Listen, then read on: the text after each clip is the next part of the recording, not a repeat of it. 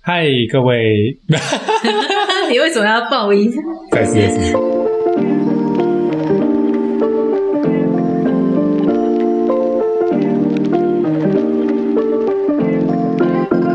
好，大家好，欢迎来到理性饮酒的 Podcast，我是 Kier。我是 Vino，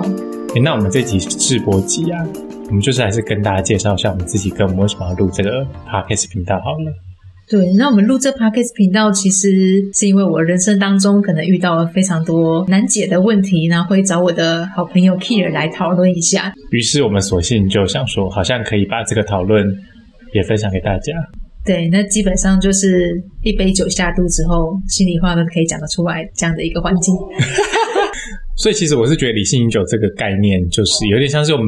用比较理性的方式在讨论一些很感性的东西，比如说爱情或是人际关系。对，其实爱情当中，我相信也是存在着科学的，对，然后其实对 Vino 来说呢，就是你也算是一个蛮理性的人，是。所以其实你一直用蛮理性的方式在，比如说面对爱情，对我可能会去研究一些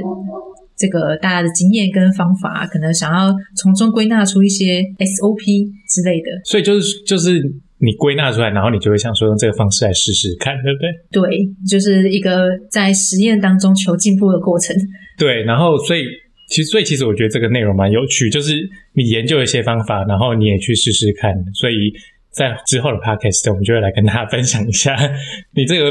我这个算心路历程嘛，对不对？对，寻找感情，寻找感情的科学实验历程。所以我们就会来检讨一 下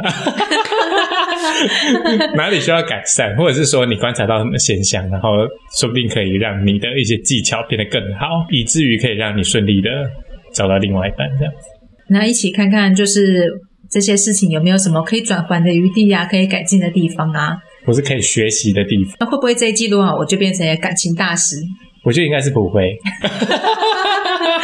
感情毕竟不在这种地方学的，还是要进到没有感情里面去 学。没有那么容易可以